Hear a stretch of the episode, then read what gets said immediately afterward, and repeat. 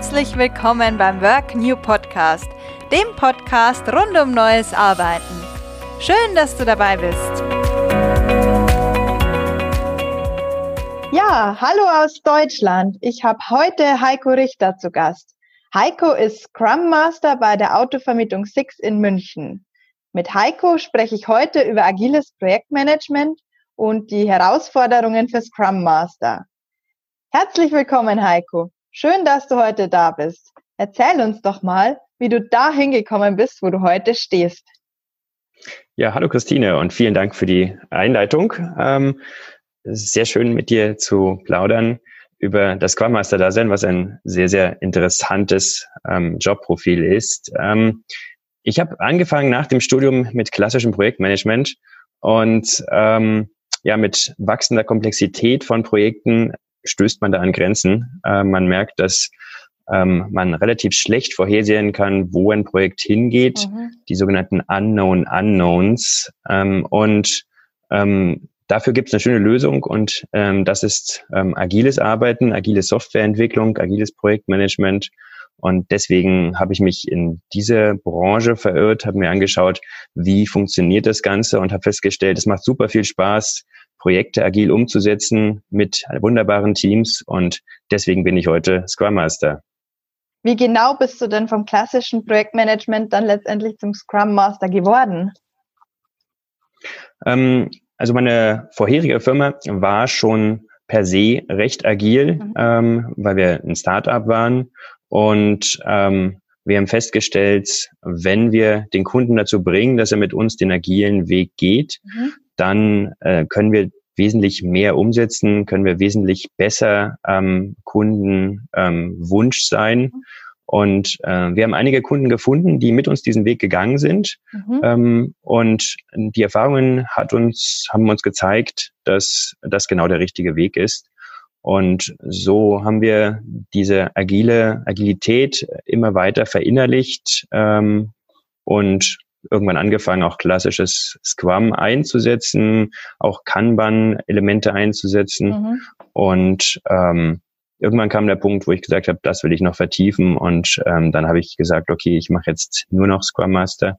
Ähm, ich lasse das Projektgeschäft, die PO-Arbeit sein und kann mich voll auf die Teams und äh, das agile Arbeiten konzentrieren. Willst du noch mal ganz kurz skizzieren, was dein Job als Scrum Master genau ist und wie sich der von der Rolle von einem Projektmanager unterscheidet? Ja, sehr gerne. Also ähm, ähm, die Arbeit als Scrum Master ist vor allen Dingen eine Arbeit, ähm, die sich mit Prozessen ähm, beschäftigt mhm. und äh, damit, wie ein Team bessere Ergebnisse leisten kann, wie sich ein Team weiterentwickeln kann. Ähm, der Fokus liegt also nicht auf dem Produkt ähm, wie beim PO oder beim klassischen mhm. ähm, Projektmanager, sondern eher darin, ähm, Teams zu kontinuierlicher Verbesserung zu bringen. Das heißt, ähm, das Ziel ist, dass jedes Team ähm, viel Potenzial hat und dieses Potenzial muss gehoben werden, ähm, damit, ähm, damit das Produkt ähm, noch besser ähm, entwickelt werden kann. Danke. Jetzt hast du ja vorher schon erzählt, dass in deiner vorherigen Firma eine Transformation von dem klassischen Projektmanagement zum agilen Projektmanagement hin stattgefunden hat. Kannst du da mal skizzieren, was da die drei wichtigsten Punkte waren, warum es dann letztendlich auch geklappt hat und wo vielleicht auch Stolpersteine waren? Ja, also zunächst mal brauchst du ein Umfeld, was agil ist. Ähm, du brauchst ein gemeinsames Mindset.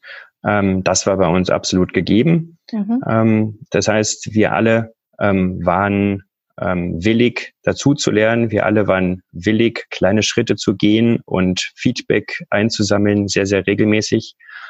Das zweite ähm, Erfolgskriterium ist natürlich der Kunde. Du brauchst mhm. einen Kunden, du brauchst einen Partner, der bereit ist, diesen Schritt zu gehen, der sagt, ja, ich ähm, gebe dir jetzt keinen äh, vorgefertigten Plan. Ich erwarte nicht, dass ich ähm, perfekt weiß, was bekomme ich genau für welchen Kostenblock. Mhm. Ähm, ähm, und ähm, dann geht es darum, dass du die richtigen Leute ähm, mit den richtigen Skills zusammenbringst, dass du ein Team hast, was auch das umsetzen kann, was du umsetzen willst. Mhm. Es klang jetzt ein bisschen so als vorher, als hättet ihr die Kunden dann danach ausgesucht, dass sie agil arbeiten und sich darauf einlassen, auch gerade entsprechend der Zielsetzungen mit den Kosten und so weiter. War das so oder wie, wie lief das dann? Nun, als ähm, äh, kleinere Firma kann man sich nur bedingt die Kunden aussuchen. Mhm. Man muss natürlich äh, schon glücklich sein, wenn die Kunden kommen zu einem, mhm. ähm, wenn das Produkt zum Kunden passt. Ähm, so gab es also durchaus auch große Kunden, die sehr anderes äh, Mindset hatten und erst im klassischen Projektmanagement kamen. Ähm, aber dazu haben sich natürlich andere Kunden gemischt und die Kundenbeziehungen wurden intensiviert ähm, und äh, wurden zu langfristigen Partnerschaften. Und ähm, das hat uns bestärkt in, dem, äh, in der Einsicht, agiles Arbeiten macht absolut Sinn. Wie habt ihr das dann gemacht, parallel ähm, die klassischen Kunden und die agil ähm, ja, zugeneigten Kunden zu betreuen? Ähm, das ist im Prinzip kein Problem, ähm, weil du andere Anforderungen hast. Ähm, du musst mit Timeboxen arbeiten, du hast ähm, eine bestimmte Zeit für einen Kunden und wenn der Kunde erstmal ein Pflichtenheft will, dann musst du natürlich das Pflichtenheft mhm. aufbauen. Ähm, wohl wissend, dass du während dieser Zeit nicht produktiv sein kannst. Für andere Kunden konntest du halt gleich loslegen und mhm. konntest ein, ähm, ein Prototypen entwickeln, konntest ähm, Features entwickeln, mhm. was natürlich deutlich ähm, spannender ist für dich als ähm, Entwicklungsumgebung, aber auch für den Kunden, weil er viel schneller natürlich ein Ergebnis sieht. Mhm. Und dann hat sich das peu à peu quasi verschoben von dem klassischen zum agilen. Ja, das ähm, mhm. kann man so sagen. Mhm. Äh, genau. Heute ist es so, ähm, heute bin ich ja bei Sixt, mhm. ähm, wir sind nicht nur Autovermietung, sondern wir sind ein Mobilitätsdienstleister, einer der ganz großen, mit einer sehr, sehr großen Entwicklungsabteilung und ähm, die gesamte Entwicklung ähm, bei Sixt äh, ist agil aufgestellt. Das mhm. heißt, wir haben ganz viele Teams, die äh, in Sprints arbeiten, die Scrum oder Kanban umsetzen und ähm, dort sieht man, was für Möglichkeiten man hat, wenn man äh, kon konsequent den agilen Weg geht. Kannst du mal skizzieren, wie jetzt so ein ganz konsequent agiler Tag bei dir aussieht? ähm, das Schöne ist, dass kein Tag so aussieht wie ähm, ein anderer, mhm. denn die Herausforderungen jeden Tag sind andere. Ähm, ein Teil meiner Arbeit ist natürlich das Facilitaten. Ähm, es gibt bestimmte Events, ähm, die wichtig sind, um ähm, agiles Arbeiten erfolgreich zu führen. Das ist zum mhm. Beispiel mhm. das Daily, die täglichen, äh, die täglichen Abstimmungen mit den Entwicklern oder zwischen Entwicklern, äh, QAs, ähm, Product Owner ähm, und Scrum Master. Ähm, das sind andere Events wie zum Beispiel ein Sprint Planning, wo beschlossen wird, was packe ich denn in den neuesten Sprint, in die nächste Iteration rein, mhm. was für Features wollen wir als nächstes umsetzen.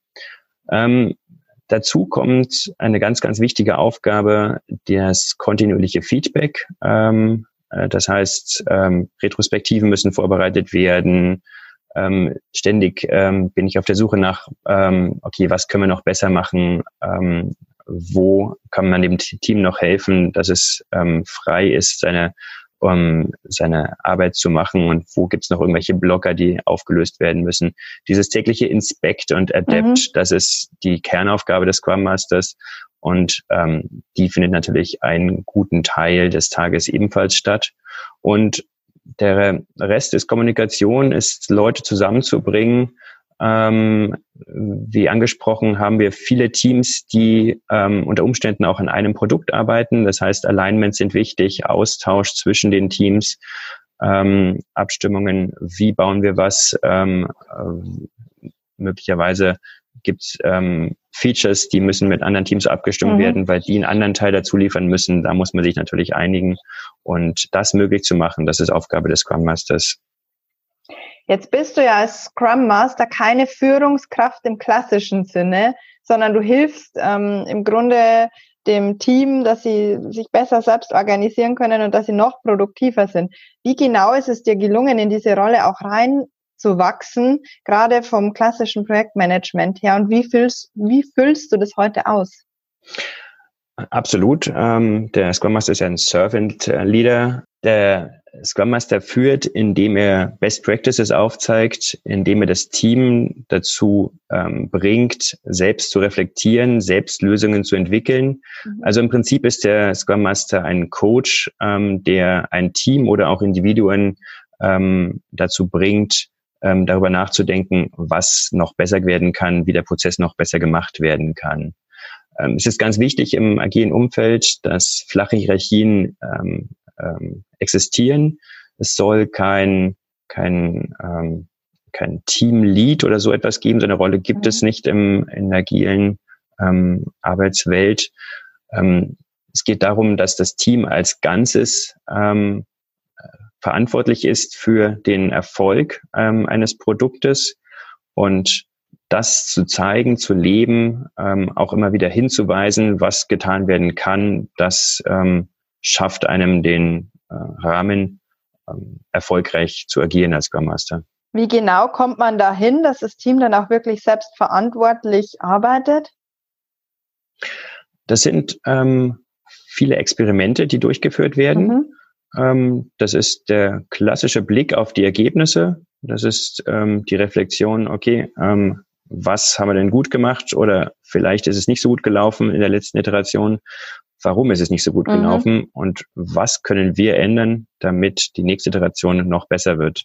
Und im Laufe des Prozesses ähm, hat das Team ein recht guten Gespür dafür, wo es hakt und auch ähm, was verbessert werden kann. Das heißt, Teams, die sehr erfahren sind, die finden von sich aus auch schon Lösungen, die mhm. suchen danach und die fordern auch ähm, Lösungen ein.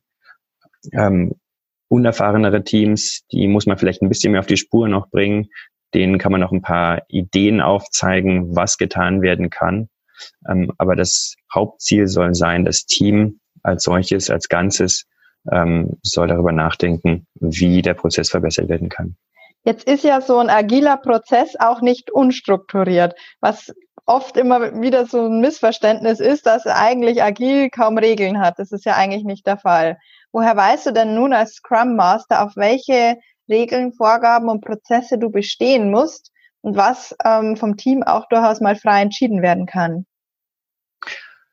Grundsätzlich ist man ja nicht agil, weil man irgendwelche Regeln einhält, sondern diese Vorgaben, die sind kein Selbstzweck.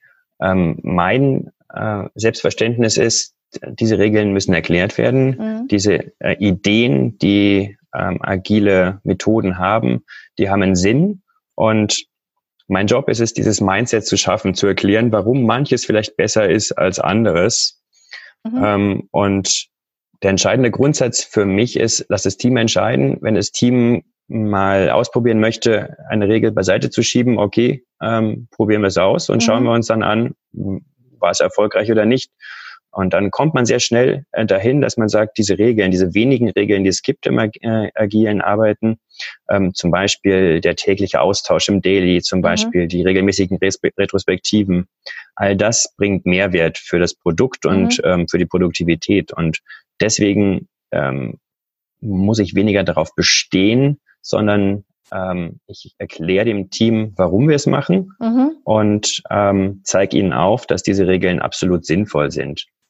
Eingreifen muss ich nur dann, wenn die Werte nicht berücksichtigt werden oder wenn die Werte ähm, missbraucht werden, ähm, die agiles Arbeit mit sich führen, ähm, wie zum Beispiel Respekt, Offenheit, mhm. Fokus, wenn diese Sachen nicht im, äh, äh, im Tagesgeschäft mhm. eine Rolle spielen, ähm, wenn die Stimmung im Team ähm, kippt, weil ähm, die Leute nie, diese, diese Regeln nicht beachten, dann mhm. ist es natürlich Zeit für den Scrum Master zu sagen, Leute, wir müssen mal reden. Ähm, ähm, so wie wir gerade miteinander reden, ist es nicht in Ordnung. Wie gehst du dann damit um und wie geht das Team dann auch damit um? Wird es angenommen? Ähm, es gibt ja die verschiedensten Arten von Eskalation mhm. und äh, wie man so ein, so ein Thema angeht. Man kann das in der Retrospektive behandeln, man kann One-to-Ones suchen. Ähm, und in der Regel ist es ähm, kein Problem, weil das die Einsicht da ist, mhm. ähm, weil das Team merkt, okay, ähm, es ist wichtig, ähm, gut miteinander umzugehen. Es ist wichtig, ähm, bestimmte Grundsätze einzuhalten, gerade wenn das Team sehr international ist, ähm, mhm. kann es natürlich auch kulturelle Unterschiede geben, die berücksichtigt werden sollten. Und ähm, zumindest bei meinem Team habe ich da keine Probleme. Die sind super ähm, in dem Fall und leben wirklich die Agilität.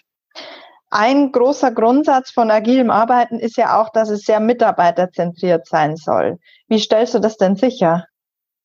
Was meinst du mit mitarbeiterzentriert? Ähm, dass es wirklich um die Menschen geht und dass es wichtig ist, diese Arbeitsbedingungen auch entsprechend zu schaffen, ähm, dass da eine Produktivität da sein kann. Mhm.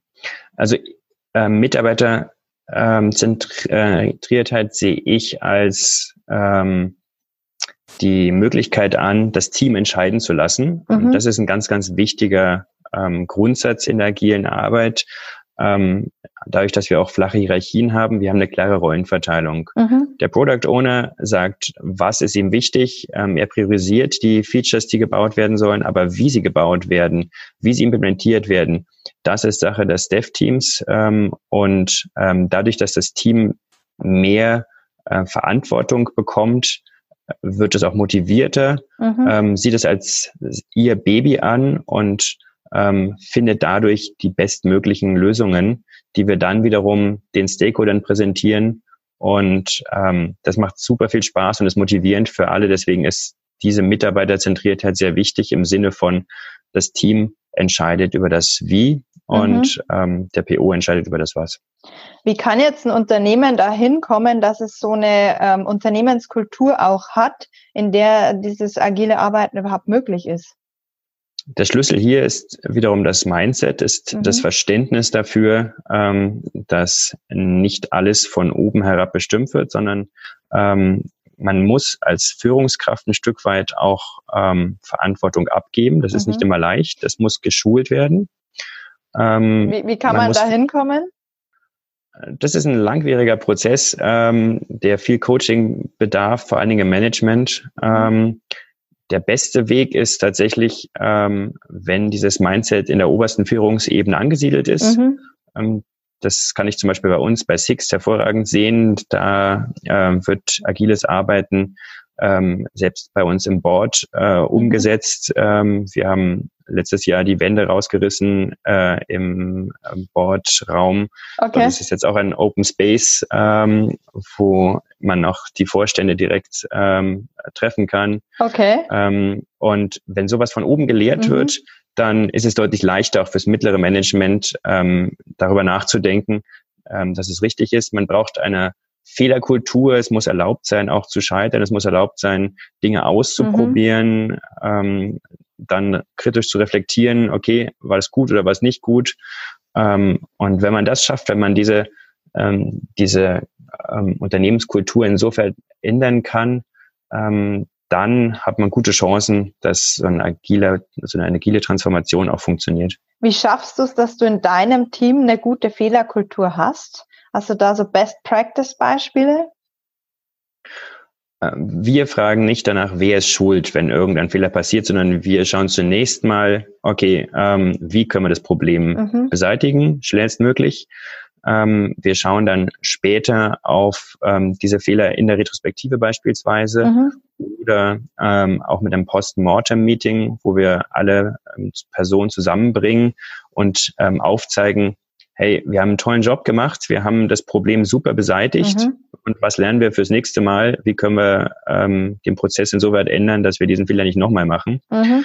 Ähm, und dadurch, dass wir überhaupt nicht darauf schauen, okay, wo ist der Fehler entstanden, ähm, merken die Leute, hey, es ist völlig in Ordnung, ähm, auch Fehler zu machen, mhm. ähm, weil in der Regel auch nicht ein Single Point of Failure da ist. In der Regel ist ähm, Softwareentwicklung Teamwork, ist ähm, Softwareentwicklung ähm, ein Zusammenarbeiten und da gibt es ganz, ganz viele Stellschrauben.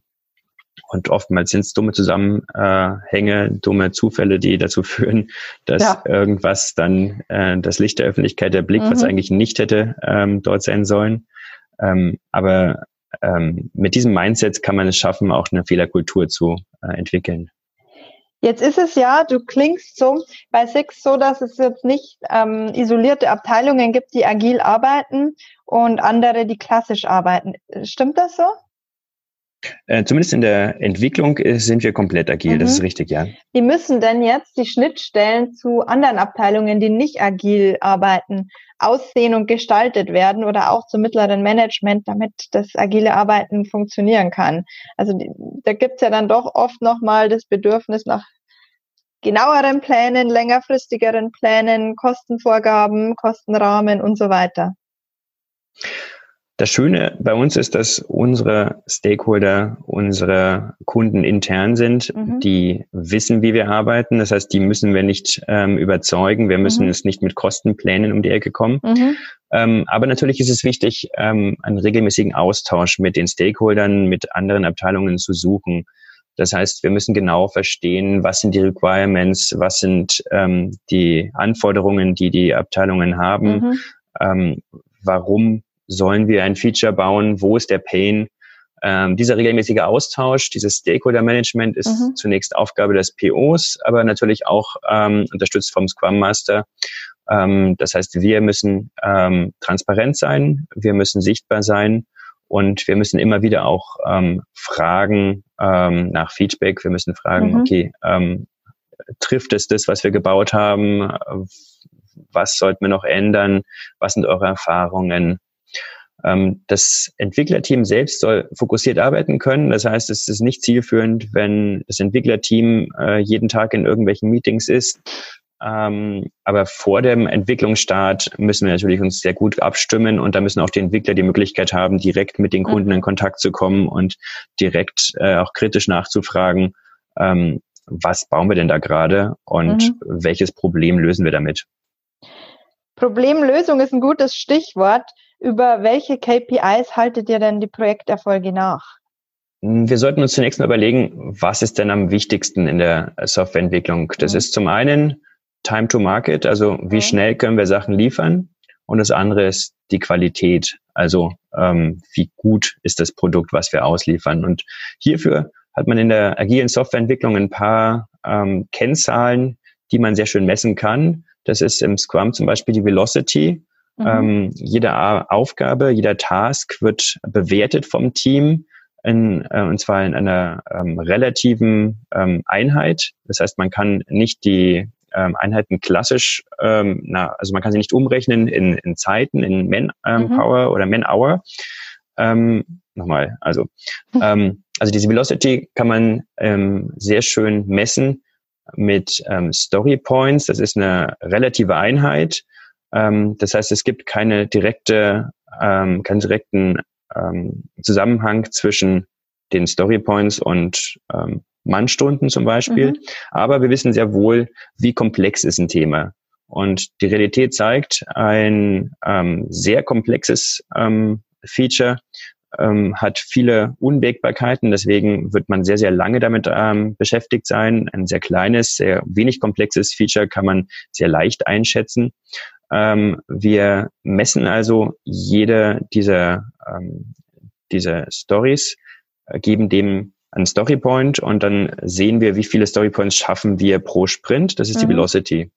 Diese kann man sehr schön messen. Ähm, eine andere Möglichkeit ist die Durchlaufzeit, also wie lange braucht ein Ticket, um äh, von ähm, vom Beginn bis zum fertigen ähm, bis zur fertigen Umstellung ähm, den Prozess zu durchlaufen. Mhm.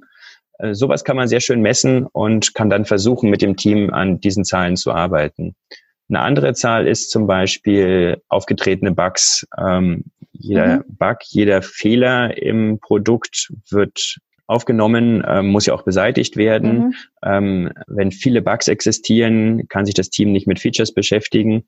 Und deswegen ist es wichtig, ähm, zu versuchen, so wenig wie möglich Fehler in ein Produkt äh, reinzubringen oder ein Produkt ähm, zu releasen mit möglichst wenig Fehlern. Ähm, und diese Zahl die ist ebenfalls transparent und kann schön präsentiert werden ähm, und ist auch ideal für eine Retrospektive, um nachzudenken, mhm. okay, ähm, was für Fehler haben wir gehabt, äh, wie viele Fehler haben wir gehabt und ähm, was könnten wir ändern, um das nach unten zu schrauben. Daneben haben wir ähm, bei Sixt auch OKRs im Einsatz, ähm, Objectives and Key Results, mhm. eine sehr, sehr schöne Methode, um fokussiert, quartalsweise sich Ziele zu setzen ähm, sehr bekannt geworden durch Google, die das auch machen.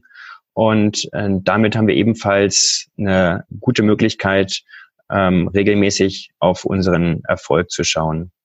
Danke. Jetzt vom Erfolg mal zum Misserfolg. Was sind denn deiner Meinung nach die drei wichtigsten Punkte, woran die meisten agilen Projekte scheitern?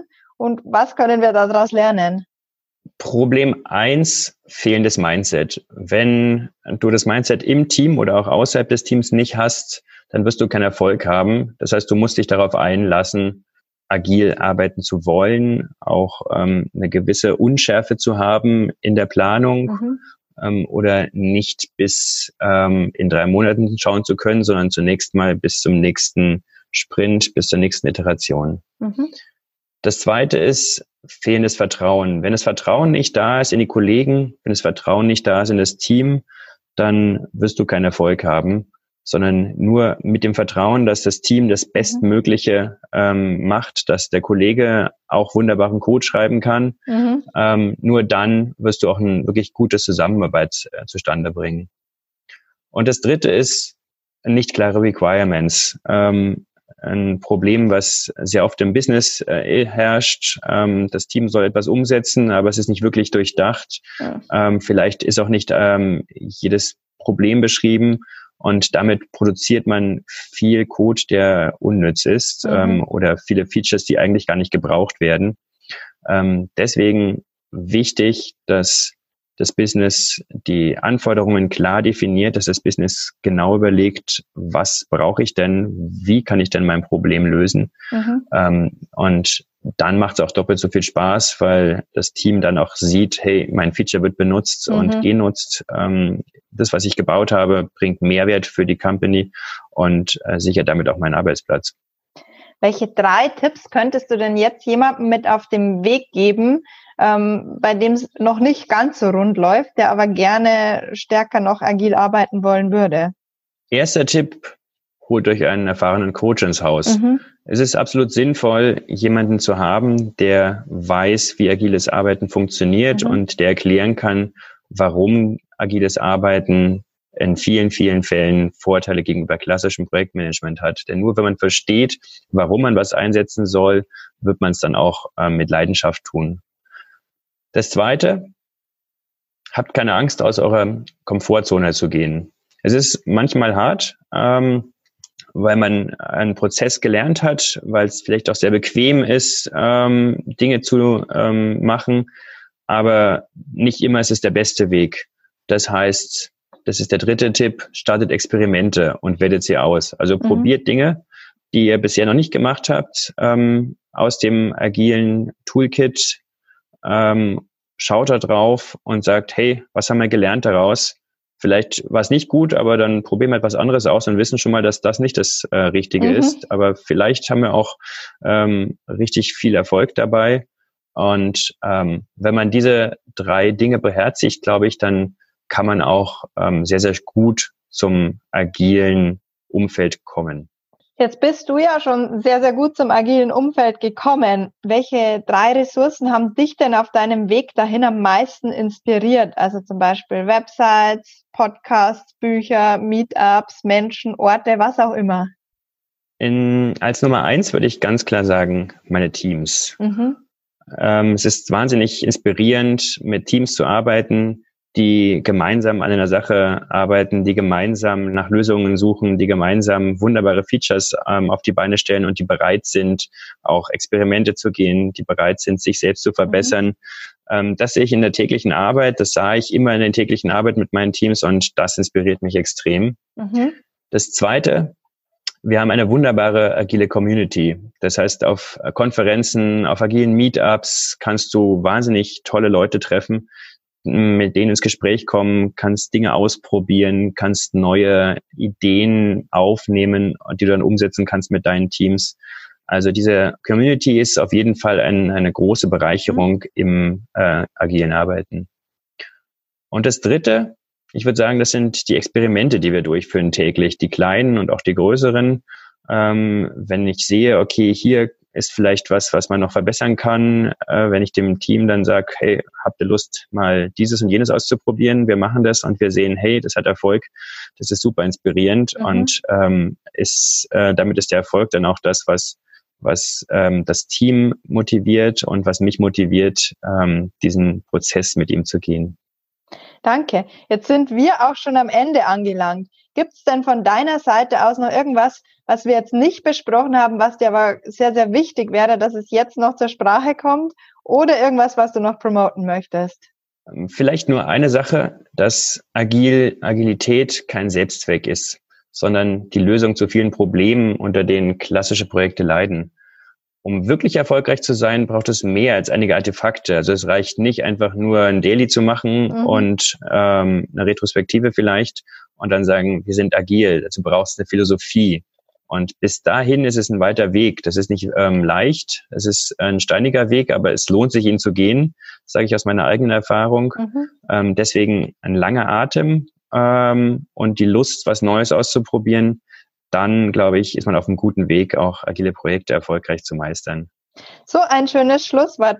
Danke, Heiko, für die tollen Einblicke in deine Arbeit und ins agile Arbeiten insbesondere. Vielen Dank, Christine. Es war mir eine Freude. Ja, mir auch. Das war die heutige Folge des Work New Podcasts. Schön, dass du dabei warst. Abonnier den Work New Podcast und sei in zwei Wochen wieder dabei. Ich freue mich auf dich.